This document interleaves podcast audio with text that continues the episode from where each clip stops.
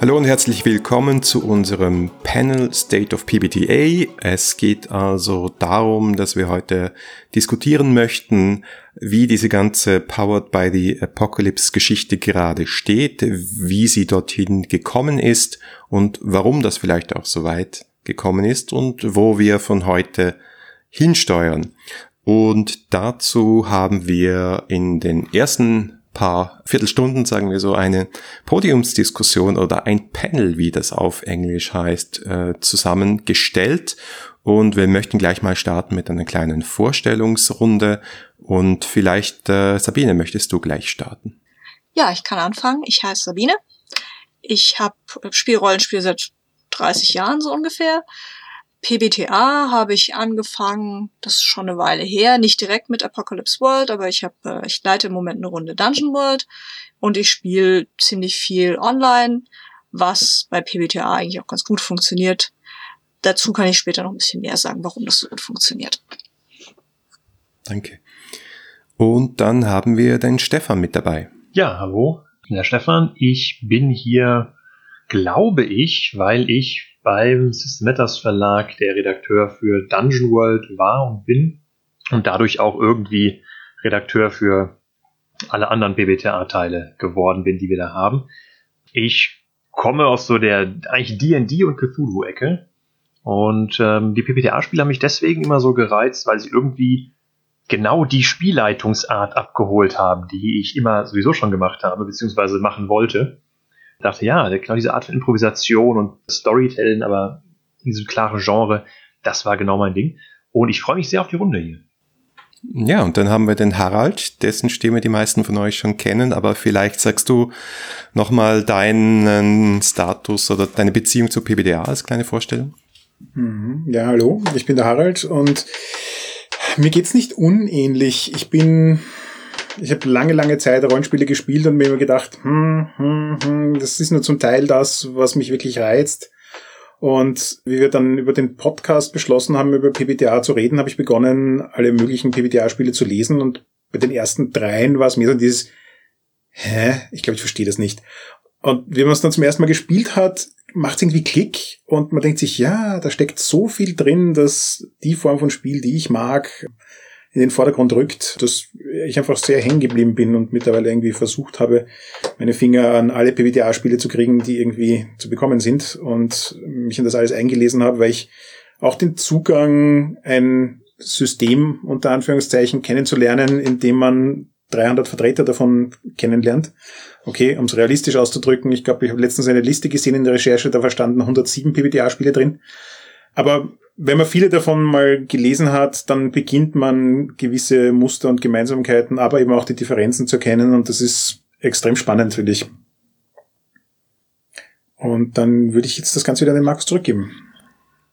Mich kennt ihr auch aus dem 3W6 Podcast. PBTA ist für mich wichtig, weil es, glaube ich, meinen Kopf verdreht hat und meine Art, Spiele zu leiten, komplett verkehrt hat. Also ich war immer ein Planer, ich war immer jemand, der gerne Kaufabenteuer geleitet hat, ich war immer einer, der gerne gewusst hätte, wie es am Schluss ausgeht. PBTA und insbesondere die deutsche Ausgabe von Dungeon World, danke Stefan, hat das sehr stark für mich verändert und ich habe einen Weg gefunden, wie ich stärker so Spiele leiten kann, wie es der Harald schon immer gemacht hat und trotzdem auf meine Art und Weise. Und das hat mich extrem fasziniert und vor allem auch eben diese vielen, vielen Varianten und Weiterentwicklungen, die es gibt. Und das wollen wir uns heute anschauen. Und zwar starten wir ein bisschen mit der Frage, was ist PBTA überhaupt? Die meisten von euch werden es wahrscheinlich kennen oder schon einmal gespielt haben. Und wenn nicht, dann ist diese Con die beste Gelegenheit dazu. Aber wir möchten trotzdem ein bisschen, nicht bei Null anfangen, aber uns fragen, gut, wenn wir uns weiter anschauen, wie hat sich PBTA entwickelt, dann müssen wir uns mal fragen, was ist Power by the Apocalypse überhaupt und was sind denn überhaupt die Entwicklungsmöglichkeiten? Das heißt, was sind die Stellschrauben, bei denen man ansetzen kann, wenn man sein eigenes Spiel schreibt, wenn man seinen eigenen Hack schreibt, wenn man sich an PBTA orientiert? Und die Frage übergebe ich gleich mal an die Sabine. Ja, es gibt bei PBTA einen ganzen Haufen Stellschrauben aber von vorne mal anzufangen, generell, was PBTA viel ausmacht, und zwei der häufigsten erwähnten Sachen sind die Playbooks. Die heißen auf Deutsch Charakterbücher oder Figurenbücher oder Figurenbögen. Leider ist da die Übersetzung nicht sehr einheitlich, deswegen bleibe ich einfach mal bei dem englischen Begriff Playbooks. Diese Playbooks sind im Prinzip schon so ein bisschen vorgefertigt zusammengeschrieben Charaktere, vorgefertigte Charaktere, die man, an denen man aber selber noch rumschrauben kann, wo man auch noch Einfluss drauf nehmen kann, wie die sich jetzt individuell ausprägen. Das macht die Charaktererschaffung bei PBTA relativ einfach, relativ schnell. Das ist äh, jetzt wieder gut fürs Online-Spiel, wo man sich trifft und eigentlich gleich loslegen will. Dann gibt's die Moves, die auf Deutsch Spielzüge heißen. Ich bleib bei dem englischen Begriff, einfach weil ich mehr englisches PBTA spiele und lese als deutsches. Ein Move ist etwas, was getriggert wird in der Fiktion. Es gibt eine bestimmte Situation in der Fiktion, es kommt also zum Kampf, jemand will irgendwas untersuchen, zwei Leute diskutieren miteinander und man und in dem Moment wird der Move getriggert. Wenn zwei Leute kämpfen, dann gibt es einen Kampfmove, in den meisten Spielen zumindestens. Und diese Moves, die folgen eigentlich alle einem ganz klassischen Muster, wie gewürfelt wird, und äh, das ist auch, was das Ergebnis angeht. Es gibt normalerweise einen Fehlschlag, einen mittelguten Erfolg, bei dem aber auch irgendwas schief geht und einen vollen Erfolg. Auch dieses Muster taucht in den meisten PBTA-Spielen auf. Es gibt aber auch PBTA-Spiele, die es anders machen und trotzdem noch PBTA-Spiele sind. Warum gibt es so viele Stellschrauben eigentlich? Was will man denn damit erreichen? Es geht im Prinzip darum, ein Genre oder ein bestimmtes Spielgefühl zu erreichen. Wenn wir jetzt Dungeon World hernehmen, Dungeon World versucht im Prinzip D&D Fantasy zu emulieren. Und das schafft es eigentlich auch ganz gut. Und dazu gibt's dann halt als Play an Playbooks die ganz klassischen Charakterklassen. Einen Krieger, einen Dieb, einen Magier, einen Priester und so weiter, einen Barbar. Diese Playbooks, die sind im Normalfall so aufgebaut, dass man bestimmte Attribute sich auswählt, die zu diesem Playbook passen. Aber das ist auch nicht unbedingt so. Zum Beispiel in Dungeon World kann man seine Attribute relativ frei verteilen, aber es ist natürlich klar, dass wenn du einen Kämpfer spielst, dass du dann gut im Kämpfen sein solltest. Das heißt, du wirst deine Attribute so wählen, dass das auch für den Kämpfer sinnvoll ist und dass er seine Kampfmoves dann halt schafft. Es gibt aber noch mehr in diesen Playbooks. Die sind normalerweise nicht nur so aufgebaut, dass du Attribute hast und, und eigene Moves, sondern halt auch Sachen wie, gut, bei Dungeon World gibt's dann die Spezies, also Elfen, Zwerge, Halblinge gibt's glaube ich, auch noch. Bei Monster of the Week oder Mars zum Beispiel entscheidest du dich letzten Endes für eine bestimmte Art von Look. Und das ist sehr prägend dafür, wie eigentlich der Charakter auch aussieht, dass da hast du schon eine bestimmte Vorstellung davon, was eigentlich mit, was auch dieses Playbook ausmacht. Manche Playbooks haben vorgegeben, dass der Charakter vielleicht vernarbt ist oder abgewetzt aussieht oder ähnliches. Andere sehen besonders elegant aus und dann hat man auch schon ein bestimmtes Gefühl dafür, wie dieser Charakter eigentlich drauf ist und wie der funktionieren wird innerhalb der Fiktion. Genau, es gibt normalerweise bei den meisten PBTA-Spielen die Moves in den Playbooks selber. Das sind Moves, die nur diese, dieses Playbook zur Verfügung hat und Basic Moves, das sind Sachen, die halt eigentlich jeder kann. Ähm, es gibt außerdem auch noch DM-Moves, Spielleiter-Moves. Das hat mir am Anfang tatsächlich ein bisschen Probleme gemacht, weil ich das nicht verstanden habe, aber tatsächlich ist das das, was ein Spielleiter eigentlich auch normalerweise macht, wenn irgendwie in der Fiktion nichts los ist, wenn irgendwie äh, irgend, irgendwer jemand irgendwas macht und es unklar ist, wie es ausgeht, oder irgendjemand nur verbeutelt, dann kann der Spielleiter einen irgendeinen Move machen. Also irgendwie reagieren. Das ist eigentlich alles, was ein DM-Move ausmacht. Aber natürlich geht es auch hier darum, wie gesagt, Stellschraube, was eigentlich gespielt wird und wie die Umwelt reagiert. Das sieht man ganz gut in den Spielleiter-Moves dann, was eigentlich, wie das eigentlich gedacht ist, was, was eigentlich in der Fiktion passieren soll. Die Playbook-Auswahl ist relativ klar damit verknüpft, was man eigentlich für ein Genre spielen möchte. Es gibt ähm, normalerweise sind die Playbooks stehen quasi für sich selbst. Jede, jedes System hat eine gewisse Aufteilung an, an Playbooks, die charakteristisch dafür sind. In Monster of the Week gibt es äh, die klassischen Klischees an Leuten, die herumlaufen, um Monster zu jagen. Es gibt Leute mit einem militärischen Hintergrund, klassische Monsterjäger, irgendwelche Verschwörungstheoretiker. Bei Masks, äh, das ist ein Rollenspiel über super Superhelden, jugendliche Superhelden. Da gibt's dann halt Playbooks, die halt besonders stark sind. Es gibt Playbooks, die Aliens sind. Es gibt Playbooks, die Spiel aus einer, aus einer Superhelden-Tradition stammen und so weiter. Es gibt aber auch Spiele, die das ein bisschen anders machen. So tief die schwere See von wie Andrew und Haley Gordon zum Beispiel äh, kombiniert Playbooks. Da hast du den Captain und der kann dann aber auch noch eine andere, eine andere Ausprägung haben. Der kann ein, ein Lover sein. Der kann ein, ein Vertrauter sein, jemand, der viel mit Leuten interagiert. Der kann aber auch ein komischer Seemal, also ein komisches Seewesen als Hintergrund haben. Und aber diese ganzen Playbook-Auswahl-Dinge, die, die sagen einem aber auch, wie das Spiel zu sehen ist, was das Spiel eigentlich möchte, was in der Fiktion überhaupt passieren soll und in welche Richtung das gehen soll. Das sieht man dann immer eigentlich ganz gut. An, allein schon, wenn man sich die Playbooks anguckt. Wie gesagt, Playbooks kommen mit ihren eigenen Moves. Playbooks kommen auch gerne mit Attributen. Attribute sind eine andere Stellschraube. In, in manchen heißt es, wie gesagt, bei Dungeon World ganz klassisch Stärke, Intelligenz, Geschicklichkeit, die ganz klassischen D&D-Attribute. In Hearts of Wulin zum Beispiel von Lord Francis und Agatha Chen hat man dann die klassischen chinesischen Elemente, die man dann als Attribute hat.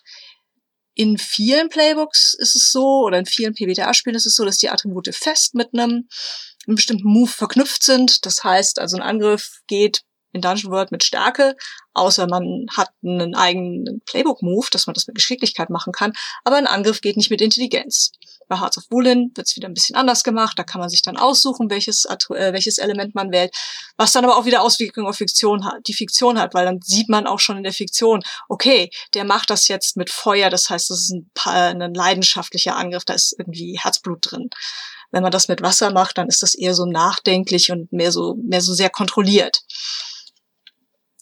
An einigen der neueren Systeme gibt's gar keine Attribute mehr. Da werden Attribute dann statt einem Attributsmodifier auf die, auf die Moves, zu, also auf den Wurf zu rechnen, gibt es Fragen oder Tokens, die man da rein tun kann. Das äh, ist, auch das ist eine Stellschraube, wie man, da, damit erreicht man dann halt in bestimmten Situationen. Also was Fragen angeht, ist zum Beispiel Passion de las Passiones von Brandon Lee und Gambetta. Das ist eine Emulation von Telenovelas, und da wird man dann halt gefragt, bist du in, zum Beispiel, wenn du jemandem die Liebe gestehst, bist du in denjenigen verliebt? Und glaubt derjenige, dass du ein Single bist? Und wenn du beide mit Ja beantwortest, kriegst du einen positiven Modifier auf den Wurf. Einfach weil das dann wahrscheinlicher ist, dass du tatsächlich Erfolg hast, mit damit jemandem die Liebe zu gestehen. Und das ähm, ist aber auch ganz wieder ganz, ganz klar, dass es hier darum geht, diese Telenovelas abzubilden und nicht irgendwas anderes es gibt dann auch noch ganz verschiedene andere Stellschrauben, an denen viel, mit denen viel gemacht wird. Beziehungen zu anderen Charakteren, wie die genau sich im System auswirken, ob die sich überhaupt im System auswirken, in Sachen wie zum Beispiel Monster Hearts, wo es viel um Beziehungen zwischen monströsen Teenagern geht. Da gibt's Strings und die haben großen Einfluss auf das Spiel. In anderen Systemen wie Monster of the Week, da gibt's nur so Relationship Questions, wo man sagen kann, wo man im Prinzip mal sagt, okay, wir haben uns schon mal getroffen. Einfach damit man relativ schnell in das Spiel reingehen kann. Die haben keinen anderen Effekt. Es gibt äh, eine Möglichkeiten, wie man abbildet, dass jemand verletzt worden ist. Es gibt in vielen Spielen gibt's Harm. In Dungeon World gibt's Hitpoints, was glaube ich das einzige PBTA-Spiel was ich kenne, was tatsächlich Hitpoints verwendet. Harm ist meistens dann weniger, von vier so bis sieben Punkten, je nachdem. So tief die schwere See arbeitet mit vier Punkten. Da sind die Charaktere dann auch relativ schnell am Ende. Monster of the Week arbeitet mit sieben.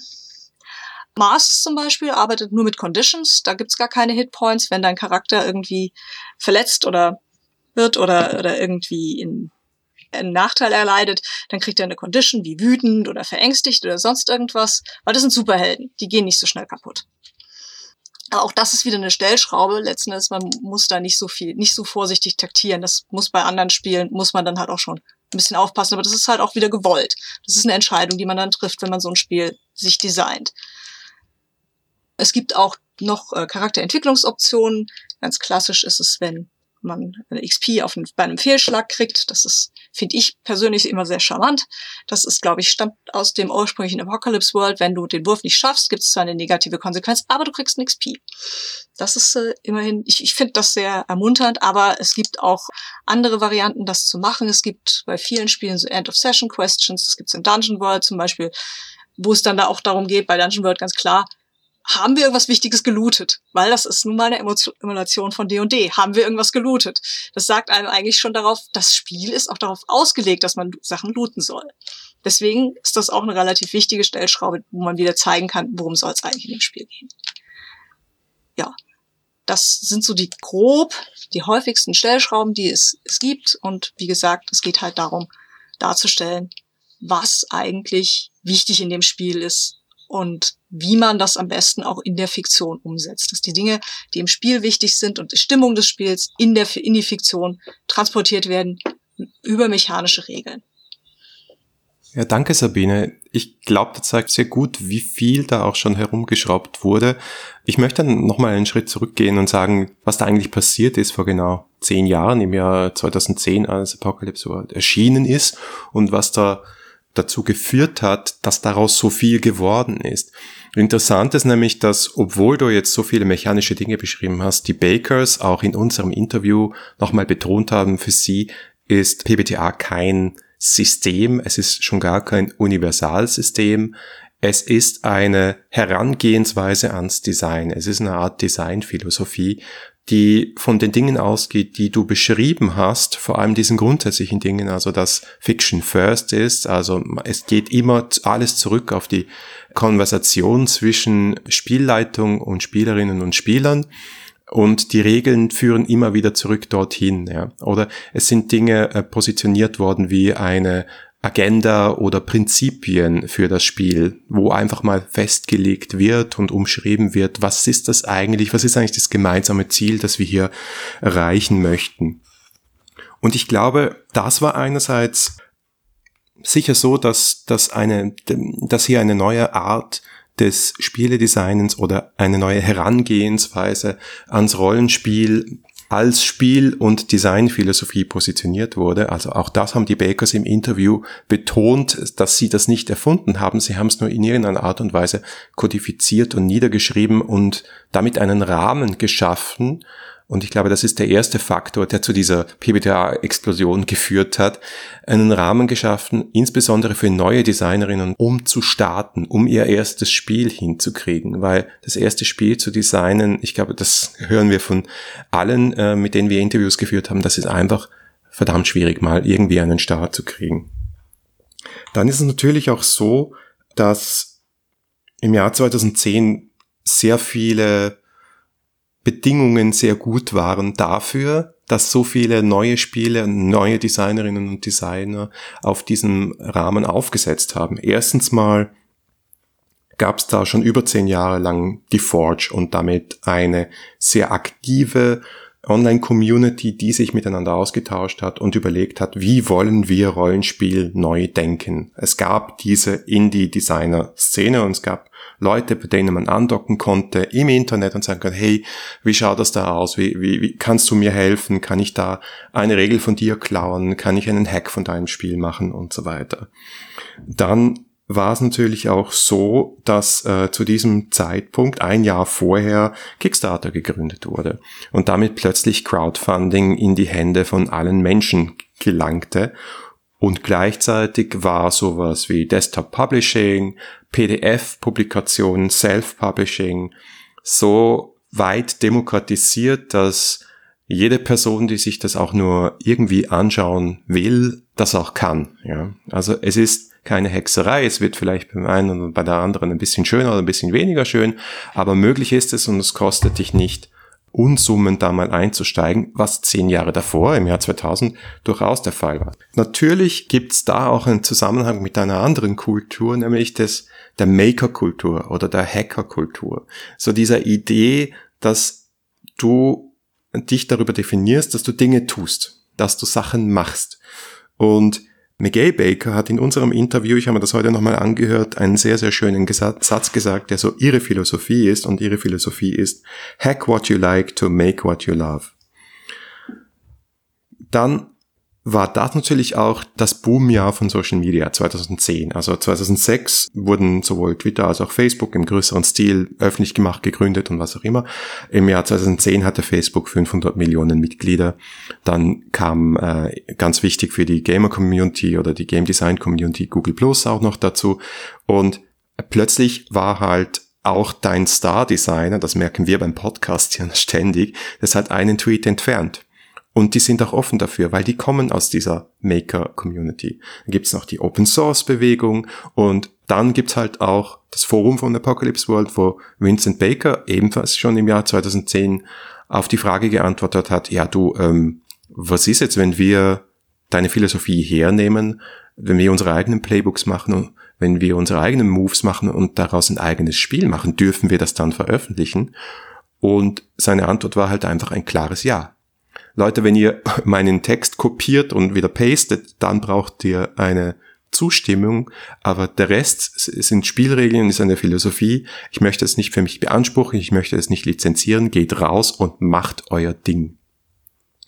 Und ich glaube, all diese Dinge zusammen haben dafür gesorgt, dass so viel mehr Leute, so viel diversere Personen, also alleine die Anzahl von queeren Spielen in diesem in diesem Raum PBTA und die, die Anzahl dieser und die Qualität dieser Spiele und Menschen wie Avery Alder oder so ist erstaunlich und dann gleichzeitig auch wieder nicht erstaunlich, weil Apocalypse World halt auch das erste Spiel war, das gesagt hat, hier gibt es Sex Moves und das ist ein Thema in diesem Spiel.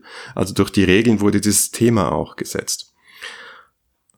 Und ich glaube, wenn man sich das dann alles anschaut, dann ist es eigentlich gar nicht so verwunderlich, dass daraus so viel entstanden ist, auch deswegen wahrscheinlich, weil die Bakers immer gesagt haben, all das, was wir hier gemacht haben, ist das Gegenteil von einem Dogma.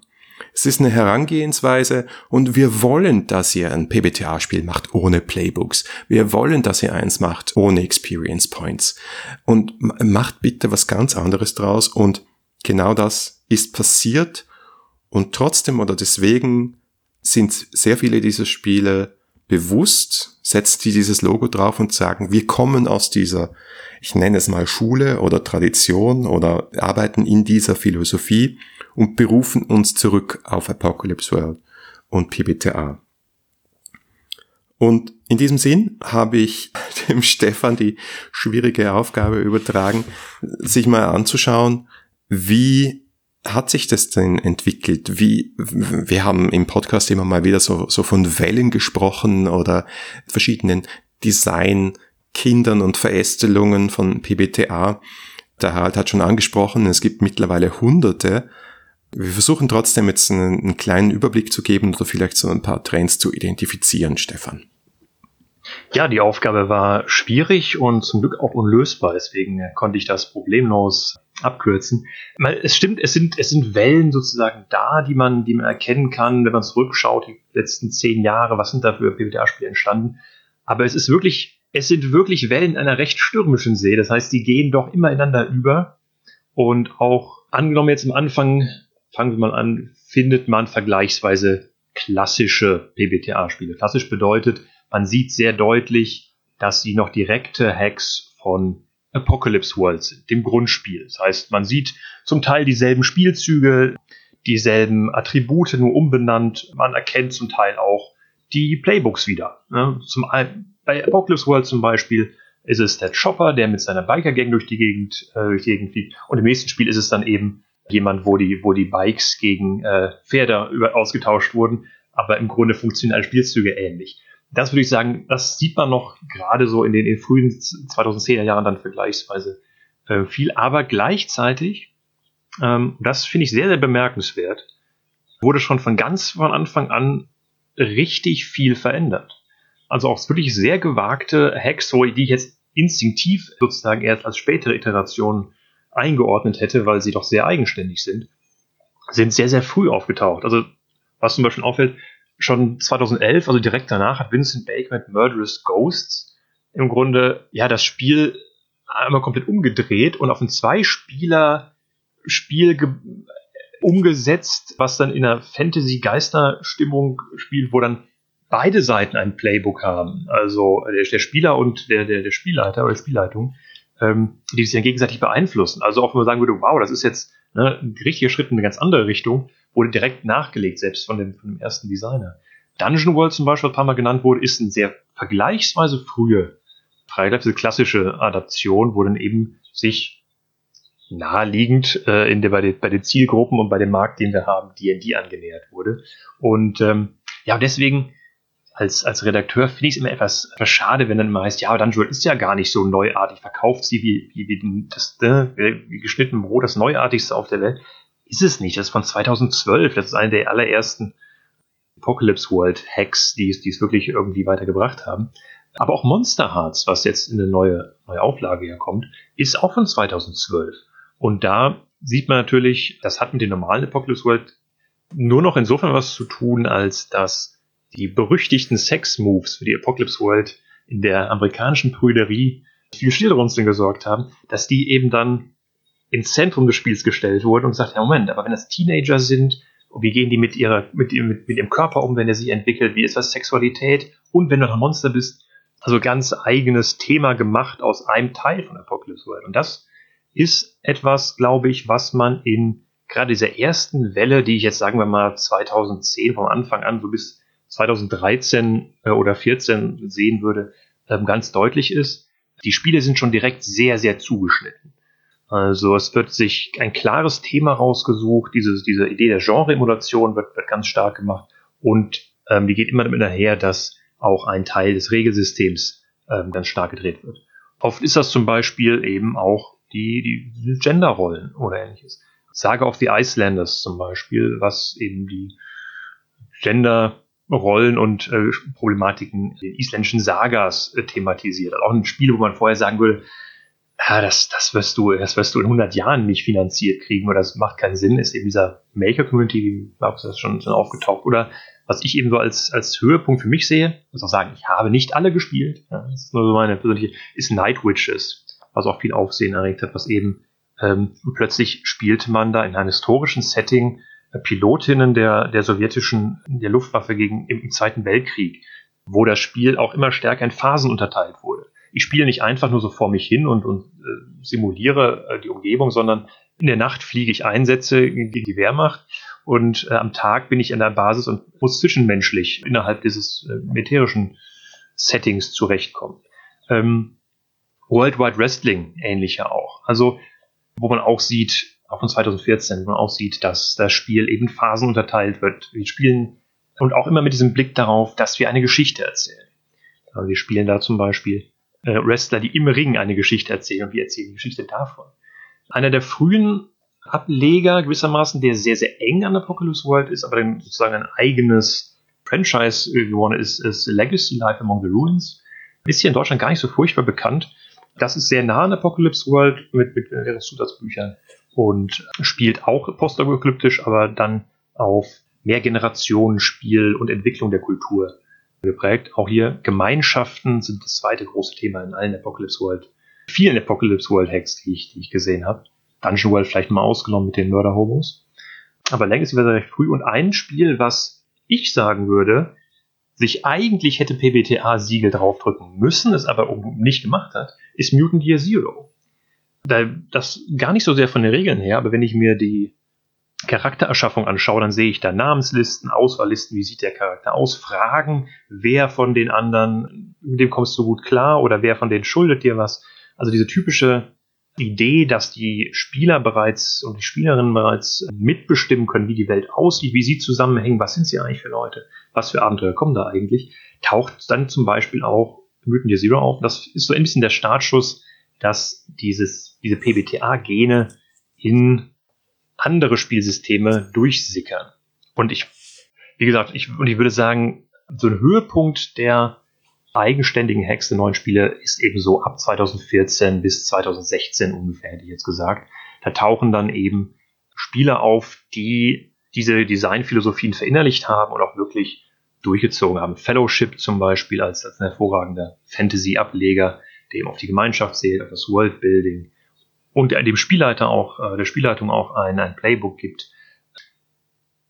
Malandros, persönlicher Favorite von mir, Masks ist von 2016 schon oft genannt worden, in dem die Attribute so fluide gesetzt werden, wie es sich eben für Teenager Superhelden gehört. Das finde ich auch bemerkenswert. Diese, diese klassischen Hacks reißen nicht ab. Die reißen auch bis heute nicht ab. Man sieht auch bis heute immer noch ähm, Spiele, die vergleichsweise, vergleichsweise nah äh, World sind. Sword Crown and Unspeakable Power zum Beispiel ähm, ist da drin. Aber 2016 passierte dann noch etwas anderes. Interessant ist der erste große Ableger, die erste große Abspaltung passierte dann mit Blades in the Dark.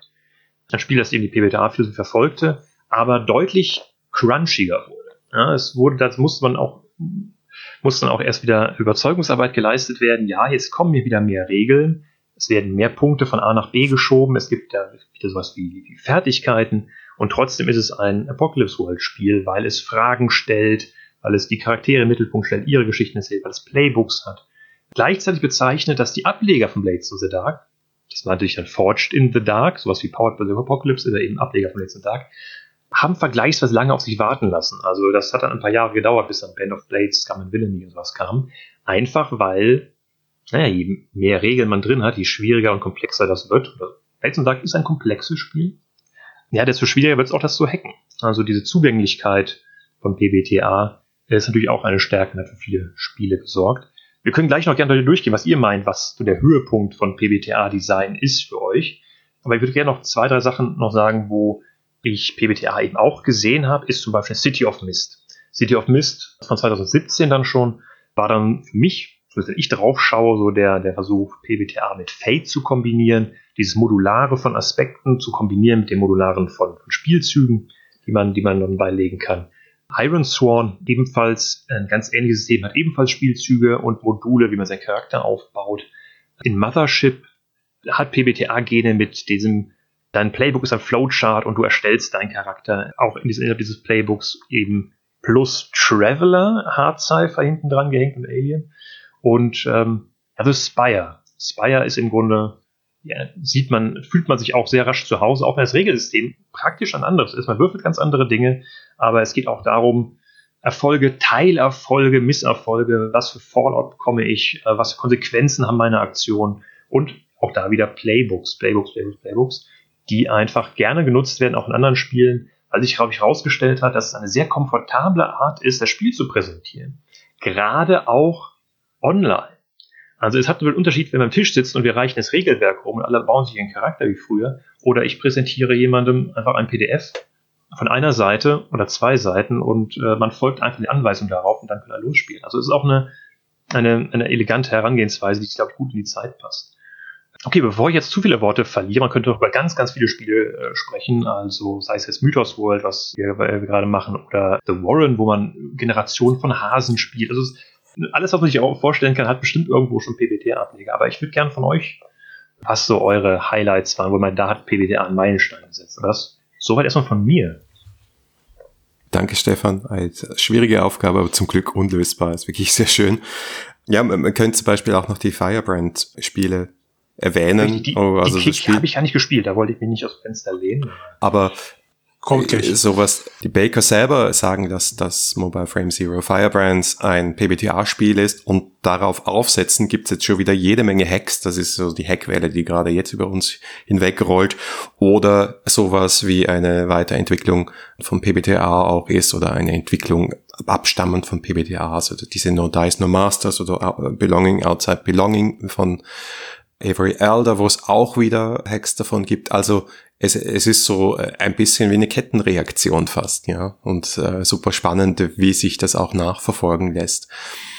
Aber jetzt ist die Frage ein bisschen, und die gebe ich dann gleich an den Harald weiter, wo lässt uns das jetzt zurück? Äh, wo sind wir zehn Jahre nach Apocalypse World angekommen und wohin kann es auch gehen? Wird es so weitergehen wie bisher? Gibt es einen Trend, der sich besonders stark herausentwickelt? Und fehlt uns vielleicht auch noch irgendetwas? Gibt es Lücken, die Designerinnen und Designer hier noch schließen sollten? Nachdem du sicher von, von allen, die hier sitzen, am meisten das Designer-Gen hast, frage ich mal dich, Harald. Wie siehst du das? Ja, also ich muss mich erstmal bedanken bei all meinen Vorsprechern. Ihr habt eine perfekte Vorarbeit geleistet. Ich spare mir jetzt total viele Sachen nochmal zu erwähnen, aber in dem Versuch, die Frage, die der Markus uns im Vorfeld gestellt hat, sinnvoll zu beantworten, ist mir ein Trend aufgefallen, der sich tatsächlich meiner Meinung nach durchzieht seit zehn Jahren und der sich auch noch weiter in die Zukunft ziehen wird. Und der, wenn man es aus der Perspektive betrachtet, eigentlich recht spannend ist und auch die Frage aufwirft, welches Ende des Spektrums interessiert einen am meisten. Was ich konkret meine ist, ähm, wie ja schon erwähnt worden ist, so zwei von diesen Grundelementen Spielzüge und Playbooks die großen Stellschrauben. Und innerhalb dieser Stellschrauben gibt es halt in Wirklichkeit zwei Richtungen, in denen total viel passiert. Nämlich die eine Richtung ist, die Sachen komplizierter zu machen, also komplizierter im Sinne von größer mit mehr Elementen und so weiter. Und die andere Richtung ist, die Sache einfacher zu machen. Also als Beispiel, weil das jetzt gerade genannt worden ist, bei Spielzügen Firebrands. Die ganzen Firebrands-Spiele sind als Spiel per se relativ einfach, weil sie mit meistens 30 Seiten auskommen haben da drin in Wirklichkeit elf Moves stehen.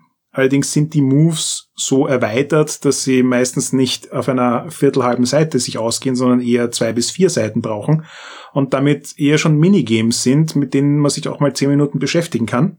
Und das ganze Spiel passiert halt dann, indem man ein Minigame an das andere reiht und damit sozusagen den, den Rollenspielabend füllt.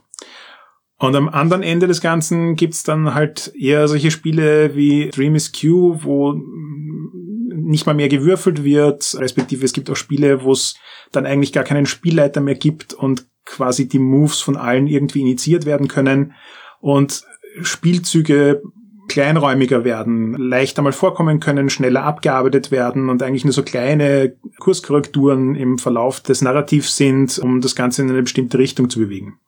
Und das macht ein Spektrum auf. Das heißt also, es, es gibt Spiele, die sehr elaborat sind und es gibt Spiele, die sehr simpel sind und trotzdem ist alles davon der Philosophie von PBTA verschrieben. Und genau das Gleiche finden wir auch bei der Stellschraube Playbooks. Da gibt's dann, also ich nenne das so gerne Storybooks. Äh, es gibt für mich einfach so eine Reihe von PBTA-Spielen wie Masks und Alas for the Awful Sea and The Veil, die Playbooks haben, die inhaltlich eigentlich eher aufs Narrativ fokussiert sind und weniger auf groß darauf, was man kann. Und der Vorteil von diesen Dingen ist, dass sie relativ leicht zu hacken sind. Also ich habe zum Beispiel mal letztes Jahr einen Hack geschrieben von The Masks, der im Prinzip versucht Star Wars abzubilden und man spielt eine Gruppe von jungen Jedis, also Padawans. Und der Hack war insofern sehr, sehr einfach, weil die Masks Playbooks, wenn man sie sich genauer anschaut, gar nicht rasend viel mit der Superpower zu tun haben, um die es geht, sondern es geht eher um die Geschichte, die dieses Playbook erzählen will. Und das ist bei Dungeon World weniger stark der Fall. Das heißt also, die Frage ist dann auch hier wieder, wenn man sich zum Beispiel die Dungeon World Playbooks anschaut, da hat der Magier in seiner Steigerung 35 Spells oder 50 Moves, die er sich im Laufe der Levels noch dazu nehmen kann. Das heißt, da ist das Playbook allein schon mal vier Seiten lang. Wenn man sich andere äh, Games anschaut, da ist das Playbook manchmal nur eine halbe Seite lang. Klassisches Beispiel wäre hier Alas for the Awful Sea. Zugeben, man kombiniert mehrere davon, aber das einzelne Playbook ist dann wieder relativ simpel gehalten. Das heißt also auch hier dieses Spektrum von wo liegt der Spaß, den der Designer sucht, ist etwas, das mit mehr Komplexität daherkommt, mehr, ich jetzt mal, Spielelement oder ist es etwas, das mit weniger Komplexität daherkommt und mehr Wert auf das Freeform-Spiel dazwischen legt? Und ich glaube, der Grund, warum es in PBTA-Spielen so gut funktioniert, dass es diese Bandbreite überhaupt gibt, ist diese Grundprämisse Fiction First. Das heißt, wir spielen einfach einmal relativ freeform, erzählen die Geschichte so, wie sie passiert und es ist dann nicht so dieses, zu einem beliebigen Zeitpunkt sagt irgendjemand, jetzt würfel mal auf XYZ, sondern das Spiel per se sagt, das sind die relevanten Momente, in denen wir wollen, dass Regeln zum Tragen kommen. Deswegen haben alle Moves auch immer fiktionale Auslöser. Das heißt, der erste Satz, der in jedem Move drinsteht, ist, wann dieser Move ins Narrativ eingreift und wann nicht. Und das heißt, ich muss mich nicht als Spieler quasi nicht damit beschäftigen, wann der richtige Zeitpunkt ist, welchen Skill einzusetzen, sondern ich kann einfach vor mich hinspielen und im Idealfall hat zum Beispiel der MC den Freiraum, die Moves im Auge zu behalten und zu sagen, hm, das ist jetzt wahrscheinlich ein Zeitpunkt, der dramaturgisch interessant ist. Hier kommt dieser Move ins Spiel. Also sollten wir uns mal mit diesem Mikrogame beschäftigen. Und dementsprechend die Entscheidung als Spieledesigner, möchte ich ein Spiel machen, das, keine Ahnung, äh, wenn wir jetzt in extreme Richtungen gehen, würde ich auch behaupten, dass solche Spiele wie World of Dungeon und Lasers and Feelings und wenn wir neuere wollen, Trophy und Quietus stark inspiriert sind von der Philosophie, die hinter PBTA steht. Und das sind teilweise Spiele, die im Minimalfall mit einer Seite auskommen. Oder wollen wir lieber Spiele wie Blades in the Dark, die 300 Seiten an Regeln haben und man kann in Wirklichkeit auch eine Kombination aus beiden machen und für manche Bereiche sagen, ich halte das total simpel, weil die sind zwar Teil des Spiels, aber nicht super wichtig. Aber es gibt andere Teile, die sind super wichtig und da möchte ich viel Regeln dafür haben und kann als, als Designer hier so ein, ein, ein wirklich interessantes Konvolut zusammenschnallen, das aber eben auch, und das ist das, was der Markus vorhin gesagt hat, ähm, auf total viele andere Faktoren trifft. Ich kann Self-Publishing machen, ähm, ich kann auf Online-Plattformen Artwork einkaufen. Das heißt, es ist heutzutage relativ simpel, als Indie-Game-Designer herzugehen und zu sagen, okay, ich möchte jetzt ein PBTA-Spiel machen. Ich habe verstanden, was die Philosophie dahinter ist, glaube ich. Und ich habe ein paar Ideen von verschiedenen Spielen, die Sachen gemacht haben, die mir gefallen. Und ich habe eine Idee, was das Thema ist, das ich vermitteln will. Also versuchen wir das mal alles zusammenzuschnallen und kann, wenn ich es drauf anlege, wahrscheinlich in relativ kurzer Zeit so ein Spiel zusammenschustern. Beispiel, das mir da immer einfällt, ist äh, Hogwarts. Hogwarts ist ein äh, PBTA-Rollenspiel über Harry Potter. Das hat halt nur 16 Seiten, weil es ist klar, dass es keinen großen Sinn macht, ein 300 Seiten Regelwerk zu schreiben, weil das Ding ja eh immer unterm Radar laufen muss und niemals irgendwie groß explodieren darf und so weiter. Und dann war halt da die Entscheidung drin, es gibt keine Playbooks. Ähm, es spielen alle Schüler in Hogwarts, Punkt. Und trotzdem funktioniert es als PBTA-Spiel und funktioniert sehr gut als PBTA-Spiel. Und eben diese Möglichkeit auch zu sagen, ich, ich würde jetzt gerne einen PBTA-Hack machen und das ist aber nichts, was mich die nächsten drei Jahre beschäftigen wird oder wo ich ein Team von fünf Leuten brauche, damit ich das überhaupt umsetzen kann. Gepaart mit der Tatsache, dass alle ganz klar sagen, nein, nein, PBTA, mach einfach. Wenn du eine Idee hast, setz sie um. Wir werden niemanden klagen, es gibt hier keine Lizenzen und sonst irgendwas. Und du hast eben auch gleichzeitig die Plattformen, um sowas dann an die Leute zu bringen und so weiter das macht PWTA halt so unglaublich attraktiv als Spiel, um was damit zu tun. Und dementsprechend glaube ich, dass wir in Zukunft da auch noch viel davon sehen werden, weil es ist noch lange nicht alles da, es ist noch lange nicht alles durchgedacht. Gefühlt sind jetzt erstmal die typischen Mainstream-Themen von Science Fiction, Fantasy, Horror und so weiter da und es sind ein paar ungewöhnliche Ideen da, weil die einfach, also ungewöhnlich unter Anführungszeichen, ungewöhnlich heißt, sie kommen aus Communities, die früher wenig Stimme hatten und dementsprechend gab es früher wenig Spiele mit diesen Themen. Und da, da, da ist einfach noch das Feld offen. Da wird noch viel kommen, da wird meiner Meinung nach noch viel Spannendes kommen, vor allem an den extremeren Rändern, wo Spiele sehr, sehr einfach oder sehr, sehr komplex sind oder vielleicht auch genau im Mittelpunkt, wo sie eine ungewöhnliche Mischung daraus produzieren. Momentan sind wir im deutschsprachigen Raum ja eigentlich noch stark damit beschäftigt, Sachen zu übersetzen. Wir haben äh, gestern in der Diskussion kurz durchgezählt und sind, glaube ich, auf sieben oder acht Spiele gekommen, die heraus sind oder in Erstellung sind von 107 englischsprachigen PBTAs, die es gibt. Also da ist noch einerseits ein großer Spielraum und auf der anderen Seite, wenn jemandem ein originäres deutschsprachiges PBTA einfällt, lasst es mich wissen. Ich glaube, wenn es welche gibt, dann sind es vielleicht ein oder zwei, aber das war's auch schon wieder. Und ich glaube, dass die Form von Spielen, die Philosophie, solche Spiele so zu gestalten, im deutschsprachigen Rollenspielraum genauso attraktiv ist, wie sie das im englischsprachigen Raum ist. Wir sind halt jetzt langsam erst an dem Punkt, wo sich mehr Leute damit beschäftigen, wo das Thema Erzählspiele ein relevantes Thema in der Community wird. Und dementsprechend glaube ich, dass da auch aus dem deutschsprachigen Raum noch einiges an interessanten Zeug kommen wird. Ja, voll. Also ich möchte vielleicht dann noch kurz eingrätschen und sagen, dass ich die Petra Volkhausen, die Sommer im Waldsee ah, geschrieben ah, hat, richtig, eingeladen habe heute. Sie konnte leider nicht da sein. Das heißt, da haben wir schon ein Auge drauf. Es gibt auch von Daniel Bartolome die DSA-Spielregeln und noch ein, zwei Beispiele. Aber tatsächlich auch, ich meine, Stefan ist ganz fleißig dabei und System Matters und auch andere Verlage, mehr deutschsprachige PBTA-Spiele einmal zu übersetzen, denn das merkt man halt schon, wenn ein großes Spiel im englischsprachigen Raum mal auf Deutsch verfügbar ist, dann macht es einen Unterschied und ich finde halt, es macht besonders bei PBTA einen Unterschied, weil das so sprachabhängig ist, ja. Weil der Name eines Spielzugs, der ist relevant. Es ist nicht wurscht, ob es heißt, eine Salve abgeben oder was ganz anderes. Das macht viel vom Gefühl aus und du musst es auch, wenn, wenn ich zum Beispiel englische PPDAs spiele, ist es immer total nervig, dass es dann so ein englischer Mischmasch wird. Und als jemand, der sich mit Übersetzung beschäftigt, weiß ich auch, wie schwierig das ist. Ich wollte jetzt nicht unterbrechen. Wolltest du noch was zur Community und zur Zukunft sagen, Harald? Nein, ich glaube, ich bin durch. Ähm, Im Rahmen der Zeit, die wir noch haben, wäre jetzt wahrscheinlich auch ein guter Punkt, um noch Fragen einzusammeln. Ja, genau. Also eine Frage sehe ich auch schon im Chat. Und zwar gibt es einfache PBTA-Spiele, die sich an Kinder richten, sodass sie selber auch leiten könnten. Ich meine, Hogwarts ist, glaube ich, ein ganz gutes Beispiel, was sicher funktionieren könnte, denke ich. Ja, definitiv. Ich habe Hogwarts mit ähm, meinen Nichten und Neffen gespielt, vom Alter von 10 bis 16 und das hat eigentlich für alle funktioniert. Spiel leiten würden sich wahrscheinlich eher nur die 14- und 16-Jährigen trauen, aber das ist vielleicht auch mehr so eine Persönlichkeitssache. Mhm. Es war noch die Frage von Stefan, was denn unsere Lieblingsiterationen sind von PBTA. Ja, ich kann mal anfangen. Also, was ich persönlich sehr jetzt in der letzten Zeit, also ich spiele selbst sehr gerne Masks und Monster of the Week in allen möglichen Iterationen. Ich mag auch Hearts of Woolen sehr gerne. Das ist der, das ist das äh, Spiel von Lord Francis und Agatha Chan über Wusha. Das ist auch sehr schön geworden.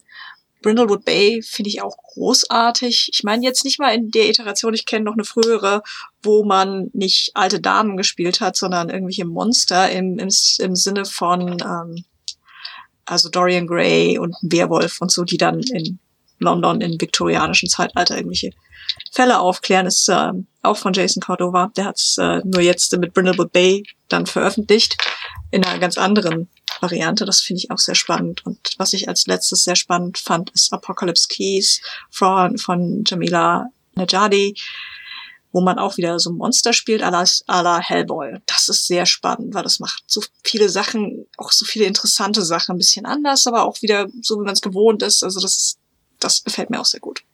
Wo ist denn bei dir, Stefan, selbst? Ich selbst bin natürlich als Redakteur zur Neutralität verpflichtet. Wo ich immer einfach abgeschreckt werde, sind die Spiele, in denen sehr viel Text vorkommt. Ich bin daher, glaube ich, kein Freund der, also kein Riesenfreund, kein Riesenfan von äh, PBTA-Iterationen, die dann eben noch längere Spielzüge machen. Ich fand es schon mit Pockets World schon zu viel, um auch einen kritischen Ton zu machen, aber es ist für, für andere, andere finden das dann gut. Ich bin immer noch großer Blades in the Dark Fan und ähm, habe tatsächlich gar nicht so furchtbar viele Sachen gespielt in letzter Zeit. Es gibt ganz viel, was ich aufholen möchte, was eben auf der Liste steht. Zum Beispiel Brindwood Bay weiß ich, wird der Daniel ganz gerne spielen wollen, der ja quasi das Fleisch gewordene Miss Marple ist. Ich fand Bluebeard's Bride deswegen ganz spannend, weil zum allerersten Mal, zum ersten Mal, wo es mir aufgefallen ist, nicht die Erzählung als Trigger äh, genommen wurde, sondern die Reaktion von mir als Spieler. Also da hieß es dann, wenn du als Spieler Angst hast, was passieren könnte. Mach das nicht, wenn deine Figur Angst hat. Und das fand ich, das ist eine spannende Idee, um sozusagen diese, diese, wenn man eben Spieler hat, die diese Metaebene ansprechen, das auch zu nutzen.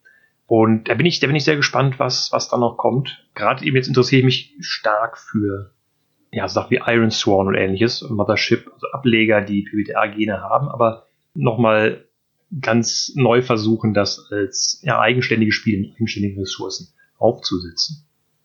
Ah ja, und Mythos Wolf finde ich auch ganz toll. Spielen auch gleich. Ja, bei mir ist eigentlich so, das Spiel meines Herzens, Herzens ist äh, Dungeon World, weil ich habe da in, in, der letzten Podcast-Folge des Langen und Breiten drüber erzählt. Ich habe wieder Spaß an Fantasy, ich habe wieder Spaß an äh, auch an, an gemeinsam Dinge entwickeln. Ich habe gelernt, improvisiert Spiele zu leiten und das andere Spiel, da werde ich heute noch sehr viel drüber sprechen. Es tut mir sehr leid.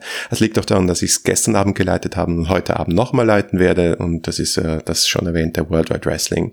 Äh, das macht einfach so viele Dinge so richtig, was frühere Iterationen von Wrestling-Rollenspielen komplett falsch gedacht und falsch gemacht haben das ist für mich, mich einfach ein Paradebeispiel von der Philosophie der Herangehensweise, wo du dich zuerst fragst, okay, wenn ich ein Wrestling-Rollenspiel mache, worum geht's dann eigentlich? Was wollen wir dann eigentlich machen?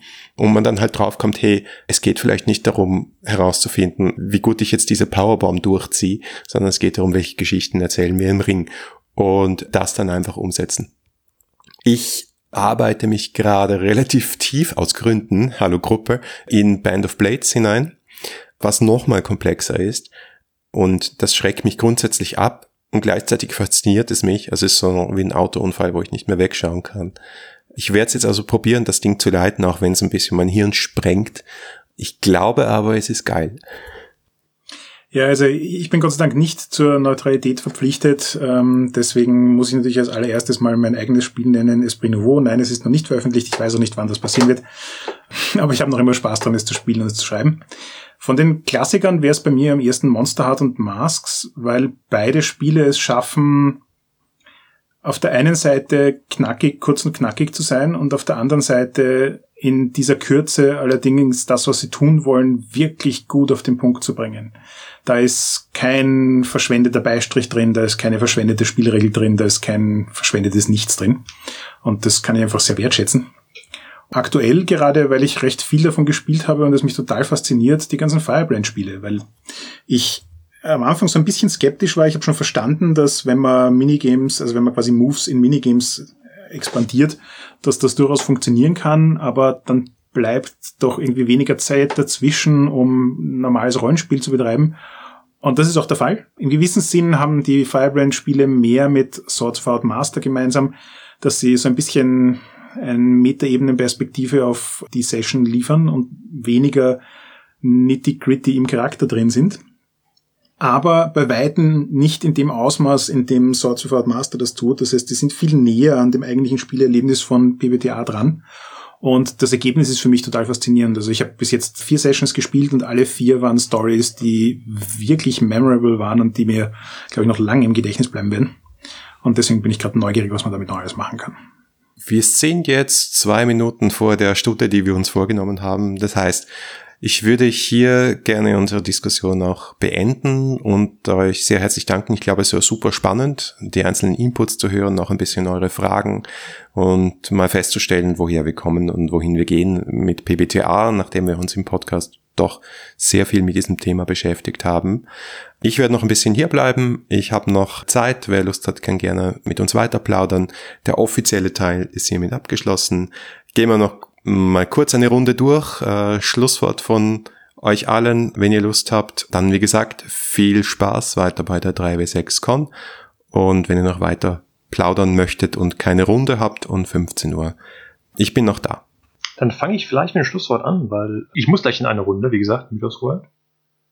Und zwar mein Schlusswort wäre, ich würde da Harald beipflichten wollen, PBTA ist mehr als die nächste Sau, die durchs Dorf getrieben wird, wie man das gelegentlich liest. Und daher ist der nächste Hype nach D20, nach Savage Worlds, nach Fate, kommt jetzt in PBTA, na, es erledigt sich schnell wieder. Das glaube ich nicht, denn das ist eine unfaire Einordnung, denn all diese anderen Beispiele hatten irgendwo ein Kernregelwerk, zu dem man dann einfach irgendwelche, naja, einfach, zu dem man dann irgendwelche neuen Welten und neuen Abenteuer rausgebracht hat, aber irgendwann dieses Kernregelwerk D20, Savage Worlds, Fate irgendwo war dann irgendwo im Zentrum. PBTA ist, wie gesagt, eine Philosophie und PBTA-Spiele sind sehr stark im Wandel und sie können sehr, sehr vieles sein. Und ich glaube, sie können sehr, sehr vieles sein, was gerade ganz viele aus der Community haben wollen. Und äh, da bin ich noch sehr gespannt, was kommt. Und damit verabschiede ich mich. Vielen Dank. Ja, dann werde ich mich gleich dranhängen. Ich habe das gleiche Problem, auch gleich eine Runde. Und da kann ich mich jetzt eigentlich, das kann ich nur aufdoppeln. Also mein Gefühl ist, was D&D für eine bestimmte Form von Rollenspiel, Lebensgefühl ist und war, ist PBTA für eine andere Form von Rollenspiel-Lebensgefühl. Und die Leute, die diese Form von Rollenspiel-Lebensgefühl mögen, werden gerne und viel solche Spiele spielen. Da zähle ich jetzt auch lose Fate dazu, wobei das für mich noch näher an traditionellen Rollenspielen dran ist als PBTA, aber eben, also diese ganze Community an Leuten, die gerne Erzählrollenspiele spielen, werden lange Zeit Freude an der Philosophie hinter PBTA haben und dementsprechend wird es auch immer neue Spiele geben, die das in irgendeiner Art und Weise umsetzen. Sabine, hast du noch berühmte letzte Worte? Ich könnte jetzt ein Fass aufmachen wegen Fate, aber das mache ich nicht. Ähm, aber generell würde ich dazu raten, einfach mal reinzuschauen, wenn ihr es noch nicht gemacht habt. Und wenn ihr es schon gemacht habt, einfach mal was anderes anzuschauen. Es gibt unglaublich viel PBTA-Zeug. Und das ist auch gar nicht so schwer, das irgendwie zu hacken. Man muss halt grob wissen, wo man hin will. Und dann geht die Reise eigentlich relativ einfach. Vor allem, wenn ihr es hacken wollt, dann guckt erstmal vielleicht am besten, was geht schon in die Richtung? Kann ich das hacken oder muss ich das selber schreiben? Und das wäre es eigentlich. Also generell wünsche ich noch äh, viel Spaß mit PWTA, weil das ist einfach ein schönes Spiel. Vielen Dank fürs Mitmachen, vielen Dank fürs Mitdiskutieren und Fragen stellen und viel Spaß noch bei der 3W6 Bis dann.